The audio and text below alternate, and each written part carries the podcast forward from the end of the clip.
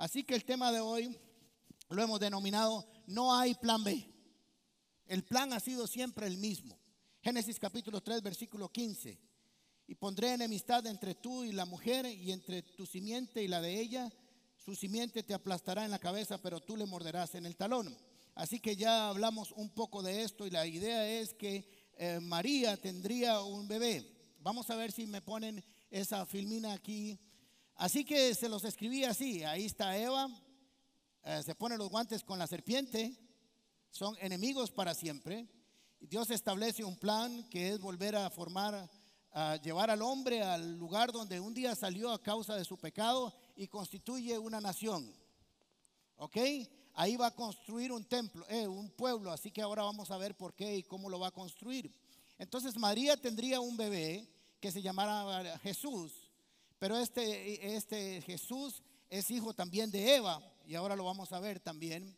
Y, la serpiente le mordería en el talón. ¿Ok? Así que una herida en el talón se considera que no es nada grave. Es como expliqué la semana pasada, es lo más que puede levantarse la serpiente a la altura de Jesús, el talón. Nunca podrá estar más alto que eso.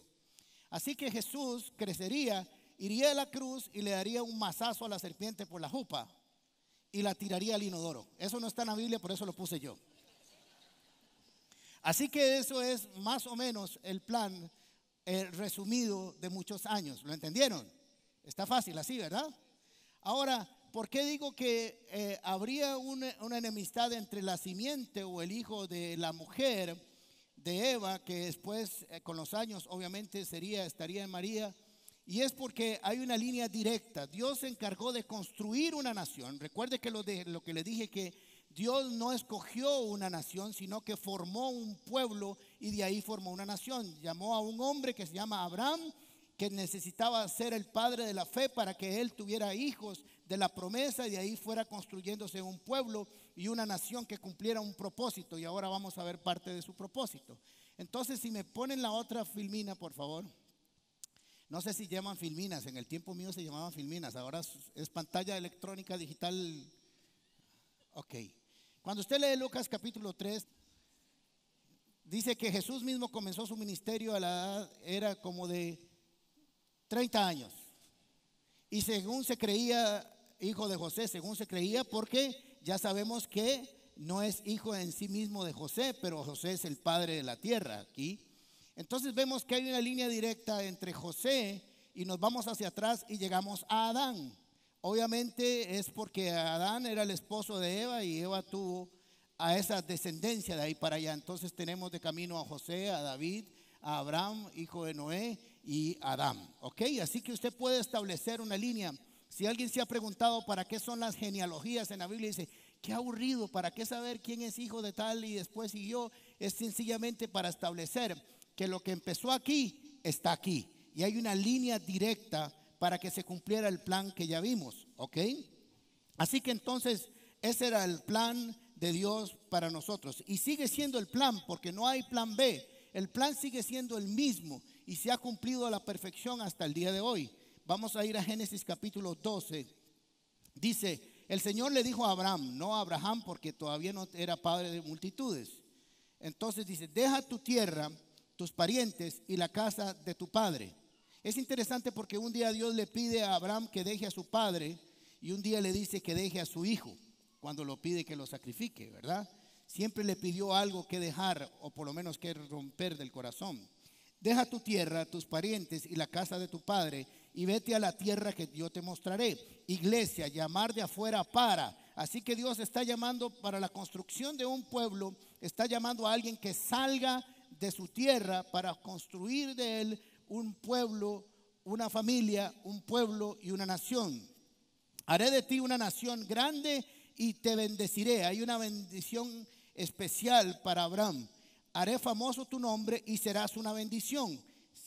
Te bendeciré y te serás bendición para otros.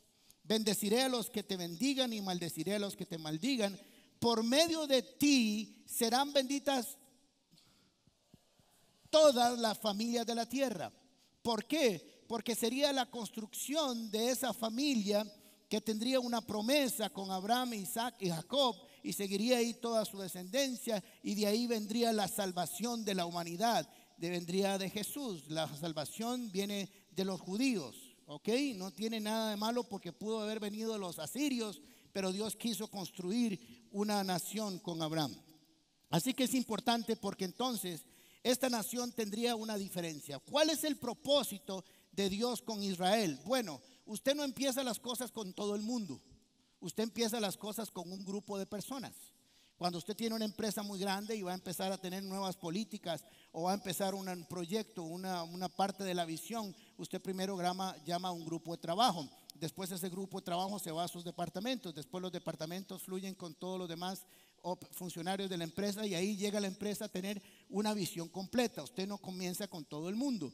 Entonces, había que empezar con una persona, como Abraham, con su familia. Sería el padre de la fe. ¿Por qué? Porque esta nación que Dios está formando con Abraham sería una nación que operaría y se relacionaría con Dios a través de la fe.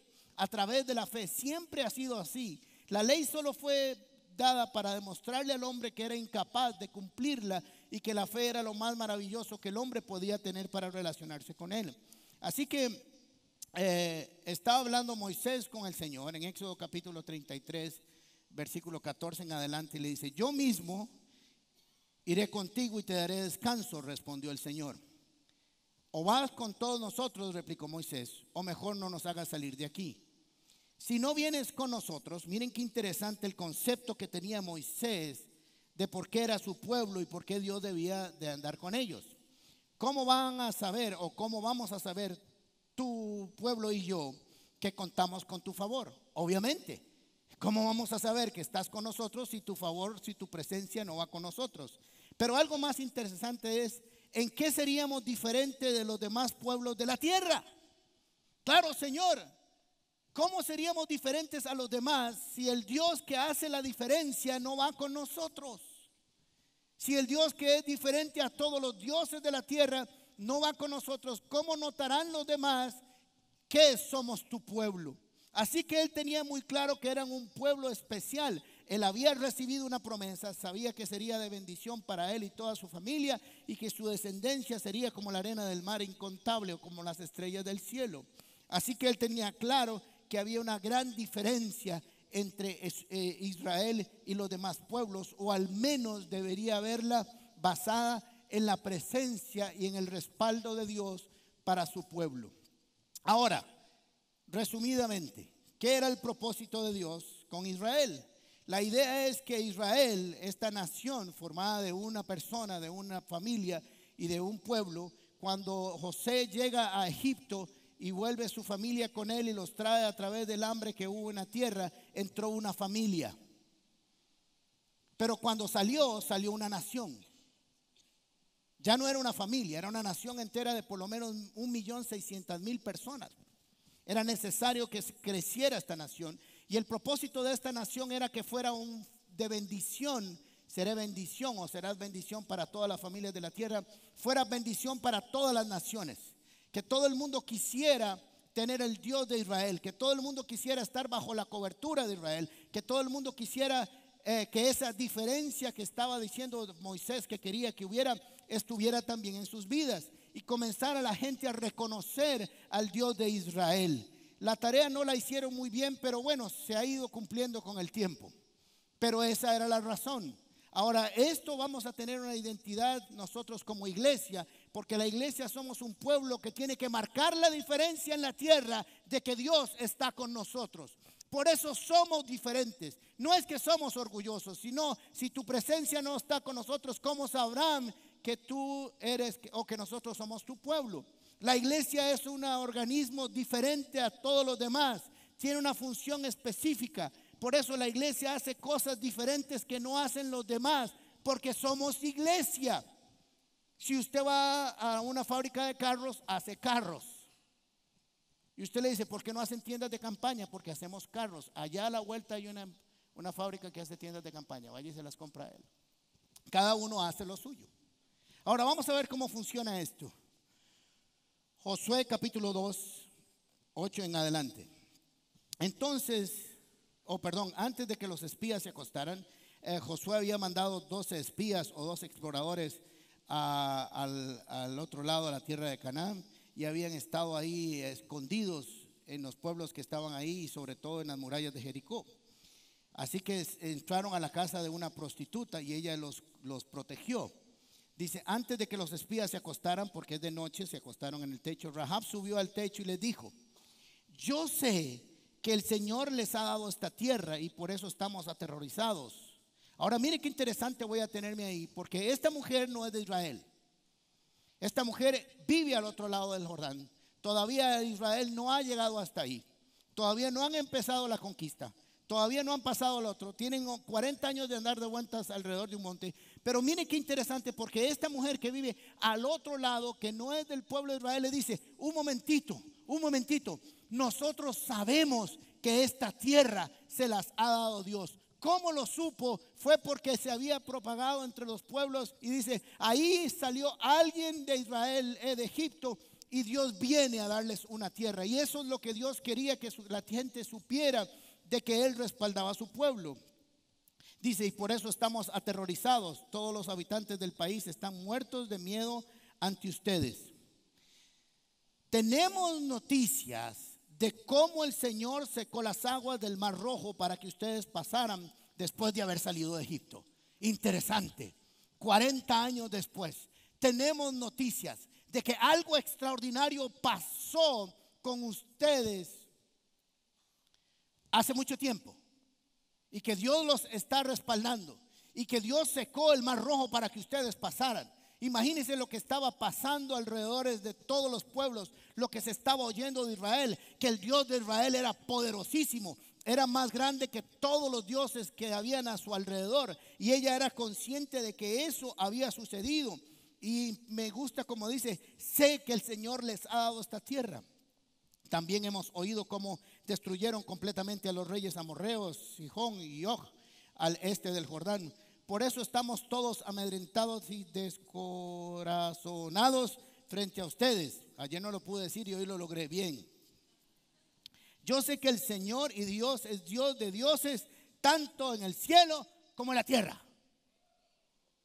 O sea que esta mujer oyó el testimonio de lo que Dios había hecho con los israelitas, con el pueblo de Dios, y dijo, ciertamente, ahora que he escuchado las historias, Dios es Dios de dioses, sobre la tierra y sobre el cielo, y no hay otro Dios. Y, interesantemente, esta mujer es de la línea descendiente de Jesús. Interesantemente. Ella escuchó lo que Dios hacía con Israel y lo que hacía con los que se oponían a Israel. Así que lo, ideal, lo lógicamente humano es que la gente quisiera al Dios de Israel. No fue así, pero eso era lo que suponía que iba a ser. Ahora hay otro ejemplo interesante y quiero poner estas bases para que vean que todo tiene un propósito o que el propósito se seguía cumpliendo en Israel como un faro. Y hay muchísimas más eh, historias que no puedo contar porque nos llevarían aquí unos un año por lo menos. Jetro es el suegro de Moisés. Jetro se alegró, Éxodo capítulo 18, del 9 al 12. Jetro se alegró de saber que el Señor había tratado bien a Israel y lo había rescatado del poder de los egipcios. Esto no suena nada raro si ahorita le explico quién es Jetro. Y exclamó: Alabado sea el Señor que lo salvó a ustedes del poder de los egipcios para ellos parecía que era imposible que eso sucediera. Sobre todo cuando su yerno le cuidaba las ovejas. Sobre todo cuando su yerno le, trabajó 40 años cuidando ovejas y ahora Dios lo había usado para rescatar a toda una nación y derrotar al imperio más grande que había sobre la tierra en ese momento. Alabado sea el que los salvó a los israelitas del poder opresor del faraón. Ahora sé, miren qué interesante a través del testimonio de lo que Dios hace con Israel, que el Señor es más grande que todos los dioses. Ahora sé, ya tengo conocimiento, he profundizado el conocimiento, dicen algunas otras traducciones. Por lo que hizo, ah, es más grande que todos los dioses, por lo que hizo a quienes trataron a Israel con arrogancia, por lo que hizo con los que se le opusieron, pero no solo lo que hizo con los que se opusieron desde el punto de vista militar, es que se enfrentó con grandes poderes espirituales también, con magos y adivinos y hechiceros que utilizaron sus encantamientos, que eran conocidos por todos los pueblos alrededor de Egipto y sabían que esos adivinos, que esos hechiceros realmente tenían poder y ahora yo sé que ustedes los derrotaron. Por eso ahora conozco que Dios es Dios de dioses, dice Jetro. Dicho esto, Jetro le presentó a Dios un holocausto y otros sacrificios. Esto es algo importante que vamos a, ver más adelante. Una vez que reconoció que Dios es Dios, que Jehová es Dios, ofreció un holocausto y sacrificios, porque ellos tenían claro que cuando usted estaba delante de Dios y cuando reconocía una deidad, lo menos que usted podía era ofrecerle algo a aquel Dios extraordinario al quien estaba adorando. Y todos los ancianos de Israel se presentaron, se sentaron a comer con el suegro de Moisés en presencia de Dios. Ahora, esto nos suena muy extraordinario si no sabemos quién es Jetro. Jetro era un sacerdote madianita que adoraba a dioses moabitas. O sea que era un sacerdote que ministraba la presencia de otros dioses, de los dioses relacionados con Baal, de idolatría y otro montón de cosas más. Ahora miren quién está reconociendo lo que quién es Jehová a causa de lo que Dios hace con Israel. Era un hombre que servía a otro Dios, tenía otro jefe y de pronto decide que va a adorar al Dios de los israelitas por todo lo que había visto de ese Dios extraordinario que había formado un pueblo y que lo sacó de manera poderosísima de Egipto. Un hombre que reconoció que ese era el único Dios que él conocía otros dioses, pero que este Dios era más grande que todos. Recuerden que todas las regiones en aquel tiempo adoraban a varios dioses, a varios dioses. Así que era importante que la gente entendiera que Jehová era uno solo. Esa era la diferencia del Dios de Israel. Que tenían un solo Dios que era suficiente para ganarle a todos los demás dioses. Así que tenía una completa y absoluta seguridad. Pero este pueblo sería diferente. Ahora usted dice, me está hablando de Israel, pero necesito poner los fundamentos para que después entendamos lo que usted es ahora. Ahí, usted está aquí. Usted, usted, usted. Así que Éxodo capítulo 19, versículo 5 nos dice algo interesante y aquí comienza a tener una estructura la relación de Dios con Israel. Si ustedes, si ahora ustedes que son del todo me son del todo obedientes y cumplen mi pacto, serán mi propiedad exclusiva entre todas las naciones. Aunque toda la tierra me pertenece, listos, ustedes serán para mí un reino de sacerdotes y una nación santa. Así que ahora le está diciendo, ustedes son un pueblo que tiene sentido, que tiene una razón, que tiene un propósito. Por eso ustedes deben entender que los construí, los salvé, me he manifestado a ustedes, les he manifestado mi gloria. Voy a hablarles, voy a enviarles profetas, voy a traer mi gloria, les voy a dar ordenanzas, van a ver mi poder, mi manifestación, mi gloria porque quiero que se conviertan en una nación completa de reyes y sacerdotes.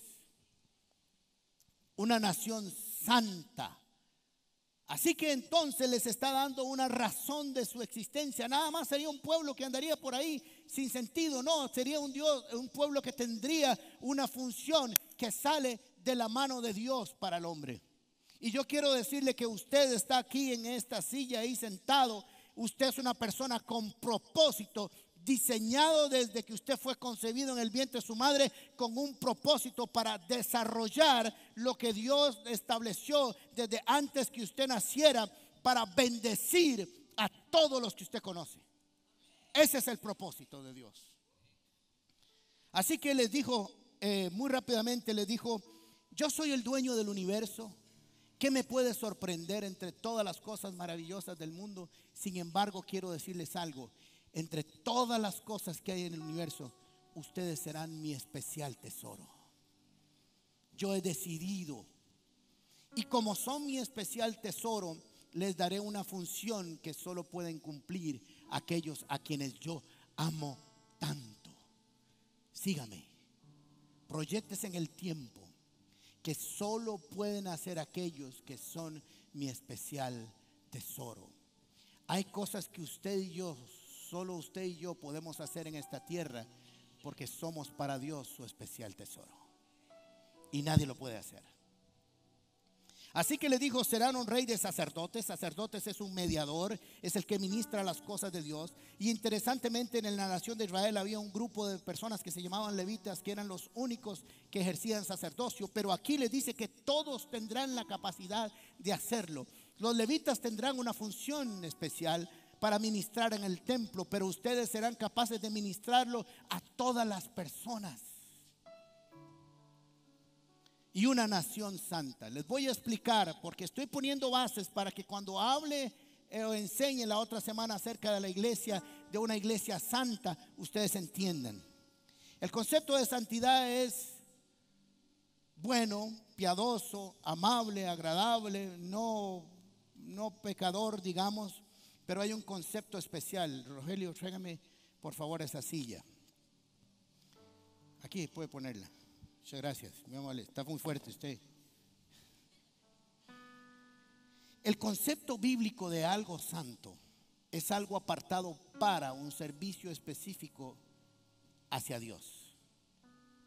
Así que lo que yo acabo de hacer con esta silla es que la aparté del resto de todas las 1300 o 1400 sillas que hay aquí. La separé y le dije, usted aquí va a estar apartada para estar constantemente en el púlpito de esta iglesia. Esta será su función. Usted no se mezclará con el resto. Usted es diferente. Usted tiene un gorrito aquí que dice reservado. Ese es el concepto de santo, una nación apartada, llamada para salir y cumplir un propósito. Yo llamé esta silla y le dije, salga de ahí y póngase aquí a la par, porque yo le voy a diseñar un propósito a usted para su vida. Y quiero decirles que cada uno de ustedes es santo. Ha sido apartado con un propósito específico. Lo único que necesitas es conocerlo y tu vida va a cambiar como nunca antes, porque tendrá un sentido.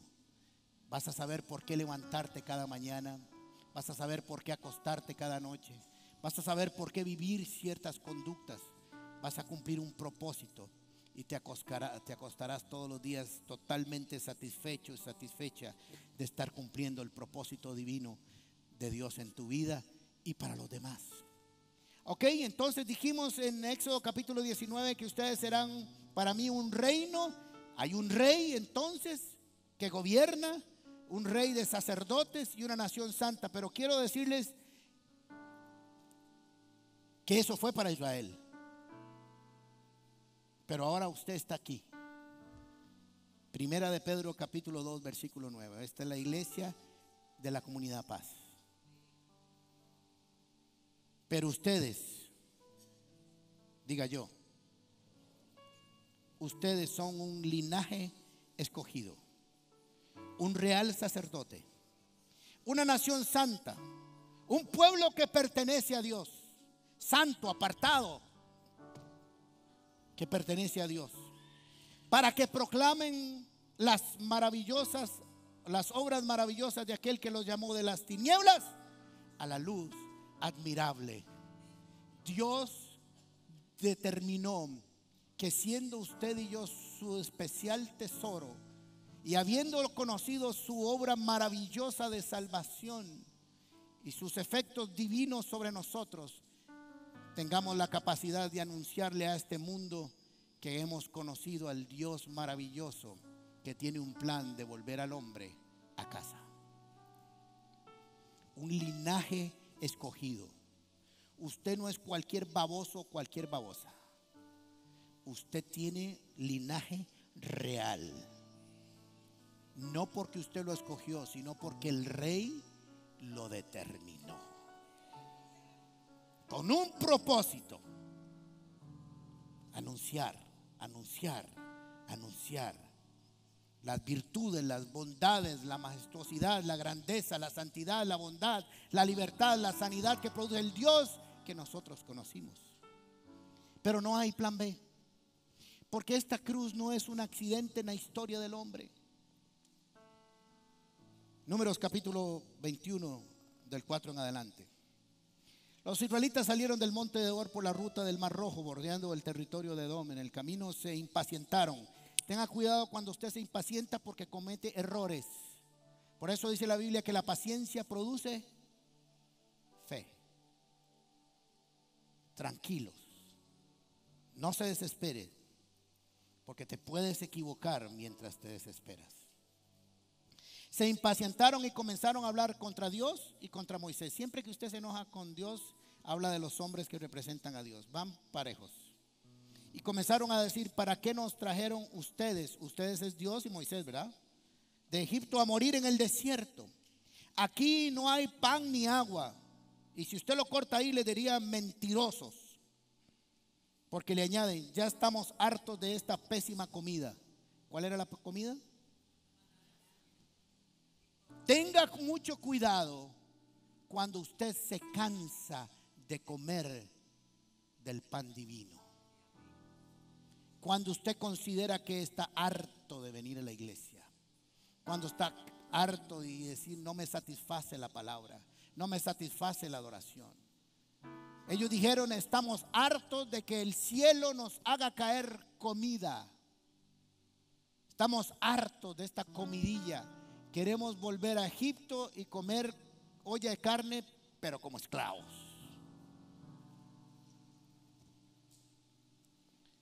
Aquí no hay pan ni agua. Mentiras. Había agua de la roca que salía de manera milagrosa. Ya estamos hartos de esta pésima comida. ¿Usted sabe lo que es que uno le debe comer a alguien en su casa y le diga, qué porquería lo que me sirvió? Imagínese cómo se sentiría Dios. Por dicho que yo no soy Dios, porque yo no les hubiera mandado serpientes. Otra vara me hubiera.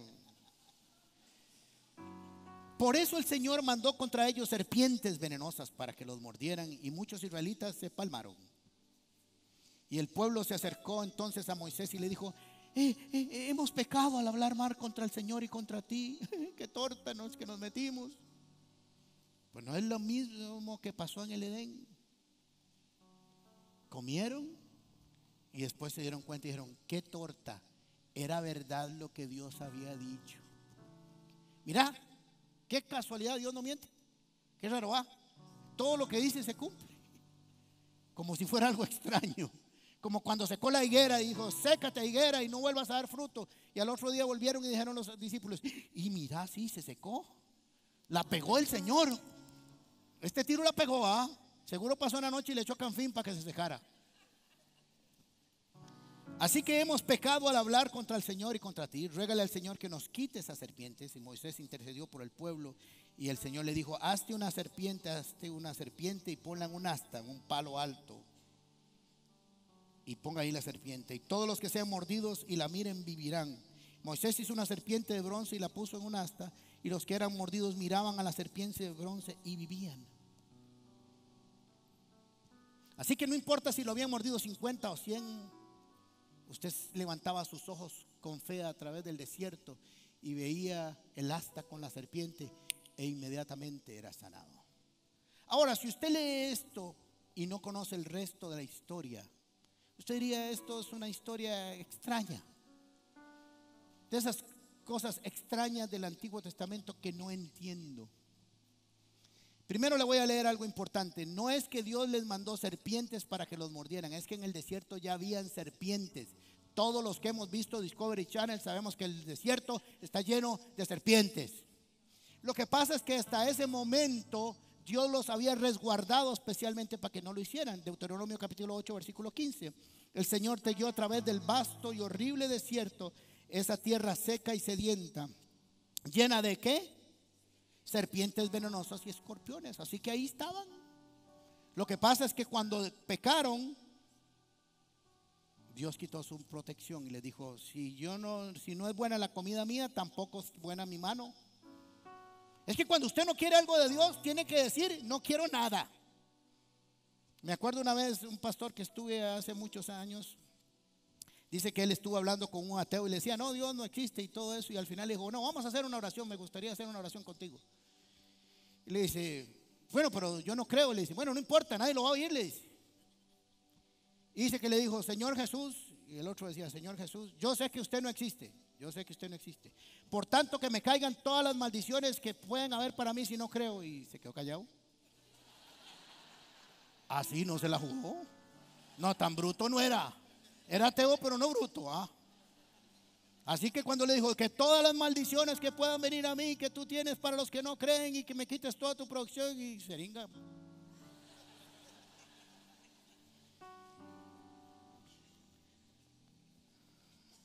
No hay plan B. El plan es el mismo. Así que un día llegó un señor llamado Nicodemo a hablar con Jesús. Era un crack, como dirían los carajillos en las escrituras, un maestro. Así que no le preguntó nada, pero Jesús sabía para qué había llegado. Así que le habló, ya sabemos un poco, tal vez usted lo conozca, Juan capítulo 3, el nuevo nacimiento. Le dijo, si no naces de nuevo no puedes ver el reino de Dios. Si no naces de nuevo no puedes entrar en el reino de Dios. Así que Nicodemo estaba un poco aturdido porque no entendía mucho cómo iba a volver a entrar en el vientre de la madre. Y no entendió el más, se quedó un rato ahí medio lejos. Pero Jesús le dice algo que sí podía entender fácilmente porque era un maestro de las escrituras. Y le dijo, estaba preguntando en el fondo cómo sería salvo, cómo se podía ser salvo. Y entonces le dice, Juan capítulo 3, versículo 14, como levantó Moisés la serpiente en el desierto, esto me impresiona, así también tiene que ser levantado el Hijo del Hombre para que todo aquel que crea en él tenga vida eterna. Y le estaba diciendo, Nicodemo, Usted conoce las escrituras. ¿Se acuerda en el desierto cuando el hombre fue mordido por la serpiente y morían?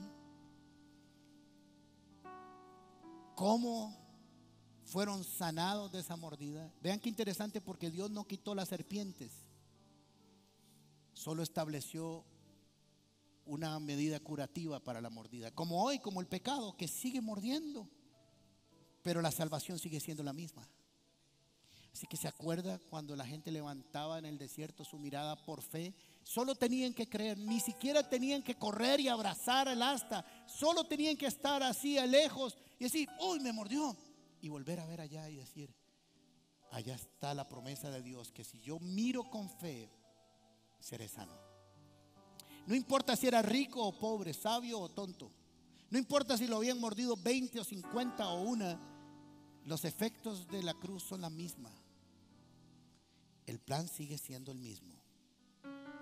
Volver a mirar a la, con fe a la cruz y todo aquel que crea en Él será salvo.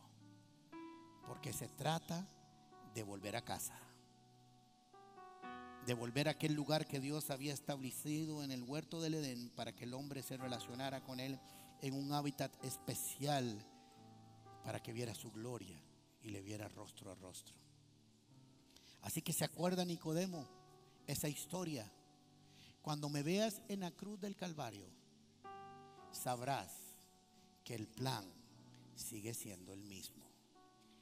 Que no hay plan B, aunque ustedes no lo hayan entendido.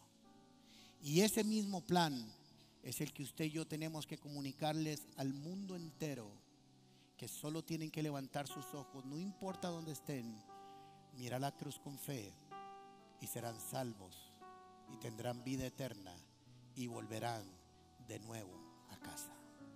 Cierre sus ojos, por favor.